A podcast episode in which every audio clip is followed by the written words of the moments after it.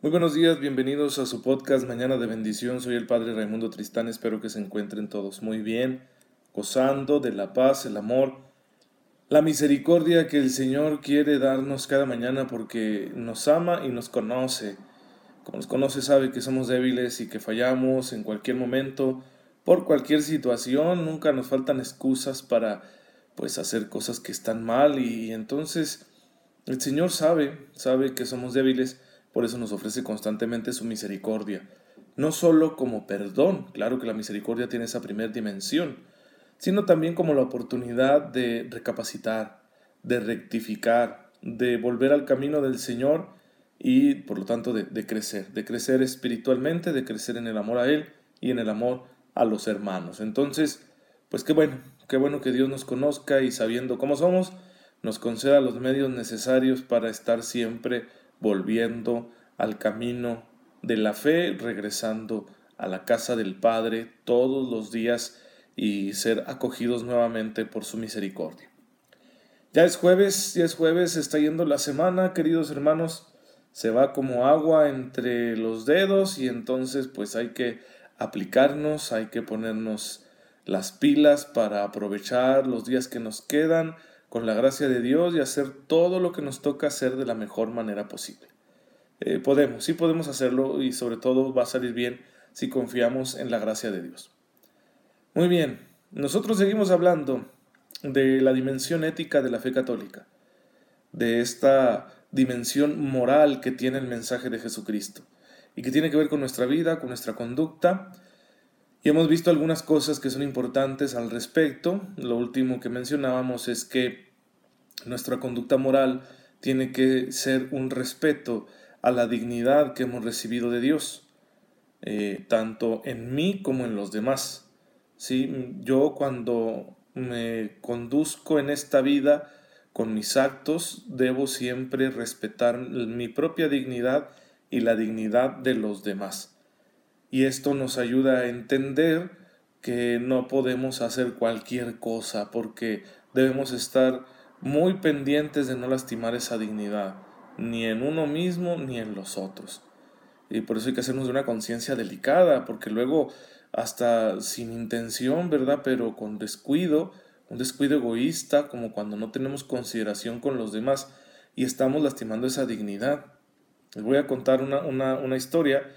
Eh, hace tiempo yo vivía en, un lugar, ¿verdad? Y entonces tenía unos vecinos muy ruidosos. Les encantaba hacer fiestas era bastante molesto, ¿sí? Y bueno, yo lo ofrecí y decía, está bien, hombre, ¿para qué hago de esto un problema? Eh, me va a costar dormir este, un poquito más, ¿verdad? Y, pues, en fin, se lo voy a ofrecer al Señor. O de plano, si no aguanto, me compro unos tapones y listo, me pierdo. Eh, mm, tuve que comprar los tapones porque esta gente no cedía. Cada fin de semana era sábado, domingo, por la noche. La música hasta altas horas y una música muy fuerte, muy desagradable y los tapones no funcionaron. Y yo me di cuenta que otra vecina estaba pasando por eh, un, un cáncer, tenía un cáncer muy agresivo y pues con todo lo que eso conlleva, ¿no? Todo lo que eso significa, su tratamiento de quimios, el debilitamiento de su organismo, la bajada de sus defensas, y que no pudiera descansar por el ruido de estos vecinos. Y todos en el barrio sabíamos que, que esta señora estaba enferma y sola. Imagínense, enferma y sola y con vecinos ruidosos. Qué falta de consideración. Qué, ganas de no pensar en el otro. Pensar solo en mí mismo, no respetar la dignidad del otro. Yo creo que con este ejemplo nos damos cuenta de cuántas veces cometemos un pecado porque no pensamos en los demás. Y a lo mejor tú no tienes intención directa de hacer daño, por supuesto que no, ya serías muy malvado, ¿no? Aunque sí hay gente que es así, pero esa falta de consideración con el otro y, a todos nos puede pasar, no es cuestión de condenarnos y decir, ay, sí, esa gente insoportable, porque podemos ser tú y yo, ¿eh? Y a veces ni nos damos cuenta que con algún mal hábito que tenemos estamos monsergándole la vida a los demás. Pero lo importante es rectificar y decir, esta persona que es mi vecino y que está enfermo tiene su dignidad y yo, debo respetarla y no ignorarla simplemente porque quiero hacer una fiesta, ¿sí? No, no, no hay proporción, ¿verdad?, entre lo que yo quiero hacer porque lo estoy haciendo solo como un, un placer egoísta con la situación de mi prójimo. Entonces, pensar en el otro. Entonces, muy importante, piensa en los demás. Porque nos va a recordar el catecismo a partir del número 1701 que en la revelación que nosotros hemos recibido, en las escrituras, en la tradición de la iglesia, cuando nosotros decimos revelación es lo que estamos diciendo, ¿sí? escrituras y tradición. En esta revelación, Dios nos manifiesta la dignidad del hombre, que procede de la naturaleza con la cual ha sido creado. Y esta naturaleza es imagen y semejanza de Dios. Esta naturaleza encuentra su plenitud en Cristo. Dicen las Escrituras, por ejemplo, Colosenses 1.15 o 2 Corintios 4.4, que Cristo es imagen del Dios invisible. La humanidad de Cristo es la que más se asemeja a Dios.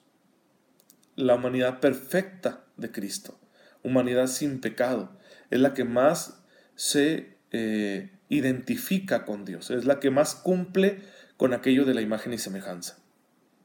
Los demás, como estamos muy afectados por el pecado, pues eh, no, no nos acercamos tanto, pero la imagen de Dios no ha sido destruida en nosotros.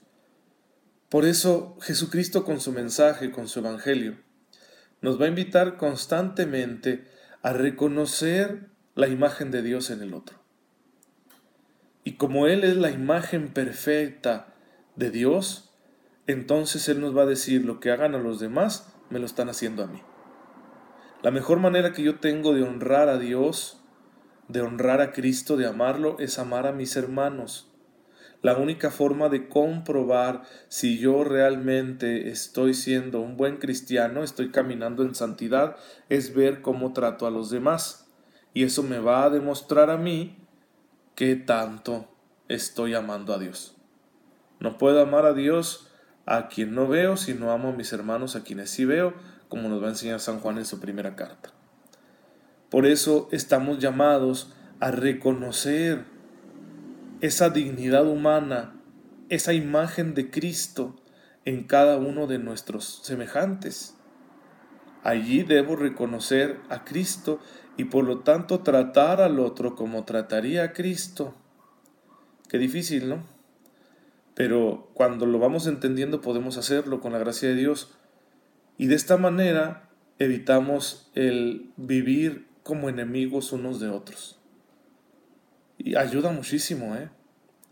Cuando hay aquella persona que te cae mal, aquella persona que te ha lastimado, aquella persona que, pues por su manera de ser quizá es difícil de tolerar, recuerda que esa persona tiene una dignidad, esa persona es imagen de Cristo y tú estás llamado a, honrar esa imagen de Cristo, a honrar al Señor en esa persona.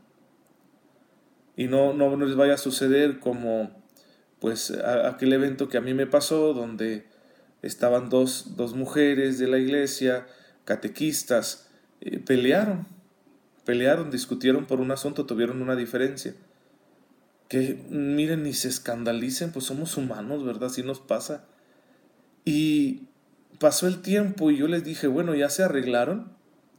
Y recuerdo lo que me dijo una de ellas, me dijo, no, yo ya me confesé, yo ya estoy bien. Pues no, no, por supuesto. Sí, claro que uno acuda a confesarse porque solo Dios puede perdonarnos la culpa.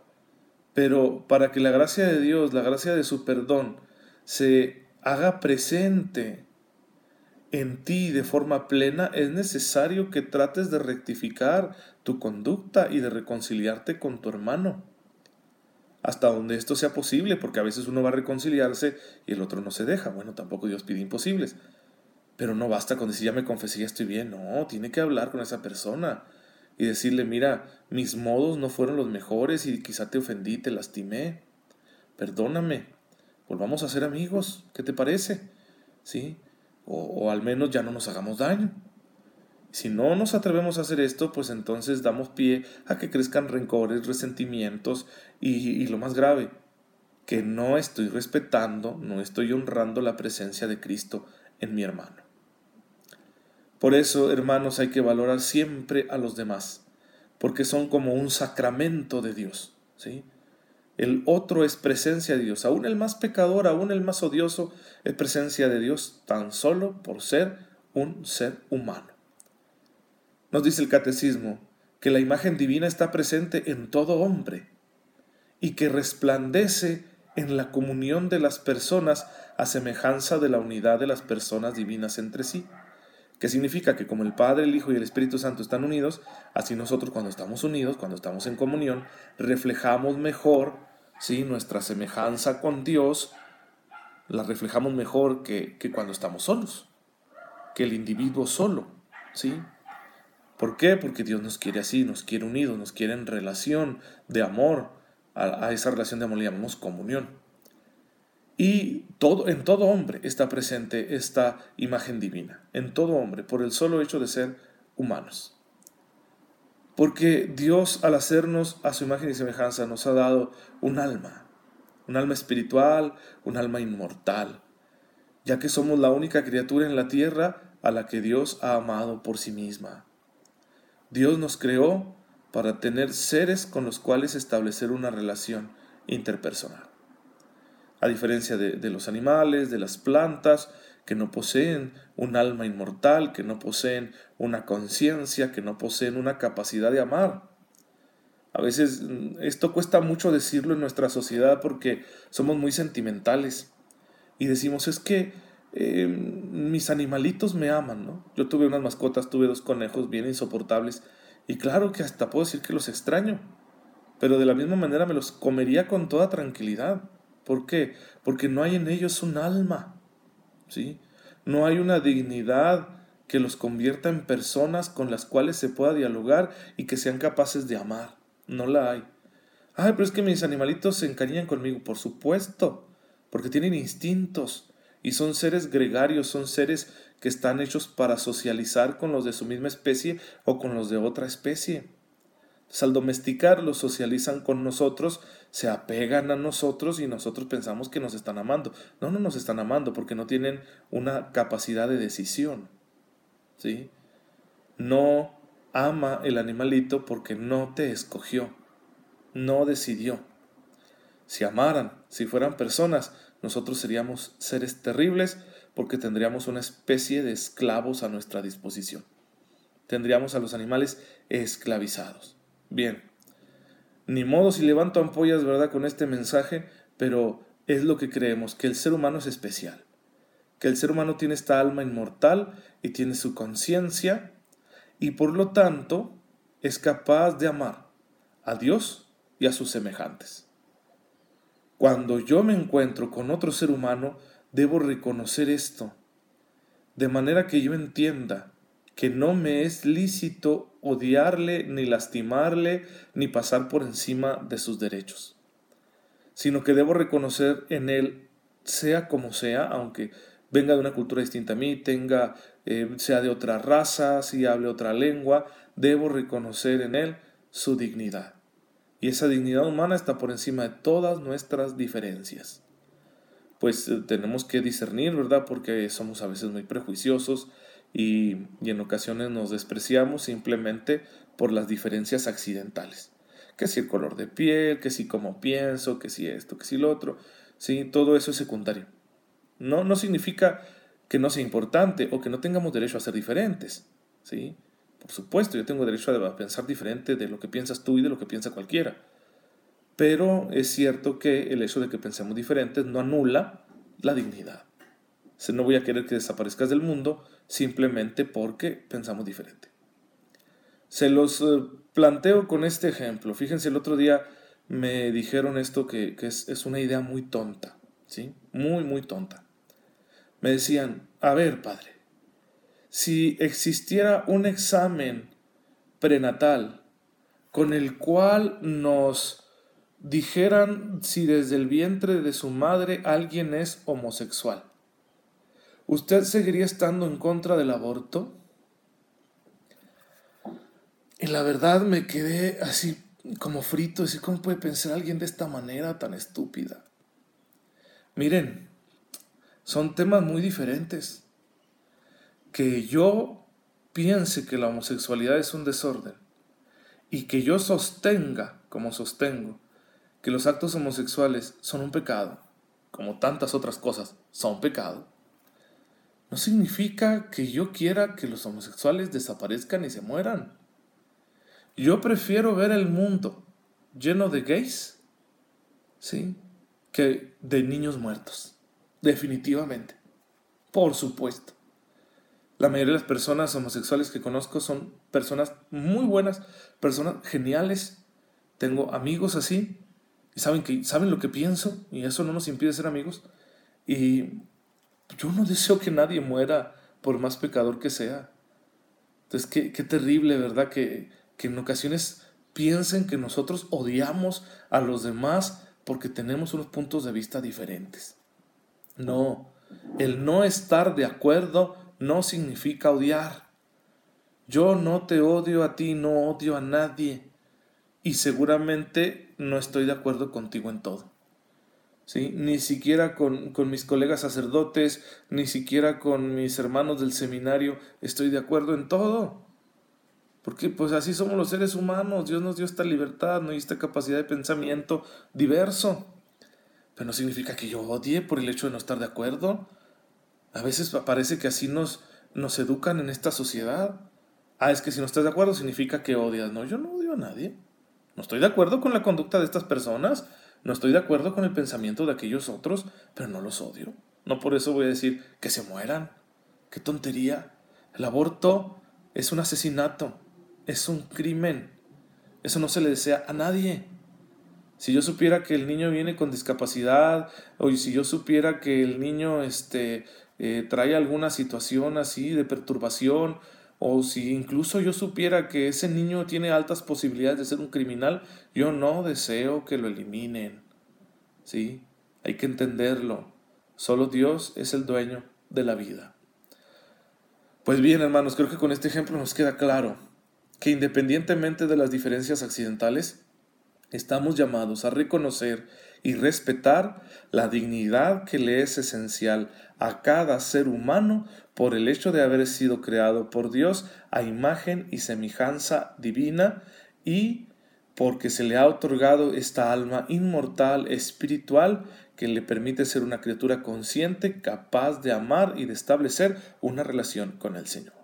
Bien, como pueden ver es un tema bastante interesante y vamos a, por supuesto, a profundizarlo más adelante. Pero bueno, aquí tenemos que terminar ya porque me pasé unos minutos. Vamos a darle gracias al Señor. Señor, gracias por la vida. Gracias por la dignidad que acompaña la vida misma. Y gracias, Señor, por la fe que nos muestra con una hermosa luz la belleza de cada una de tus criaturas especialmente de los seres humanos. Ayúdanos a respetar siempre la dignidad de nuestros semejantes. Por Jesucristo nuestro Señor. Amén. El Señor esté con ustedes. La bendición de Dios Todopoderoso, Padre, Hijo y Espíritu Santo, descienda sobre ustedes y los acompañe siempre. Qué gusto estar en conexión nuevamente esta mañana de jueves. Les envío un fuerte abrazo, un cordial saludo y nos vemos mañana si Dios nos lo permite. Como decían los dos, mañana.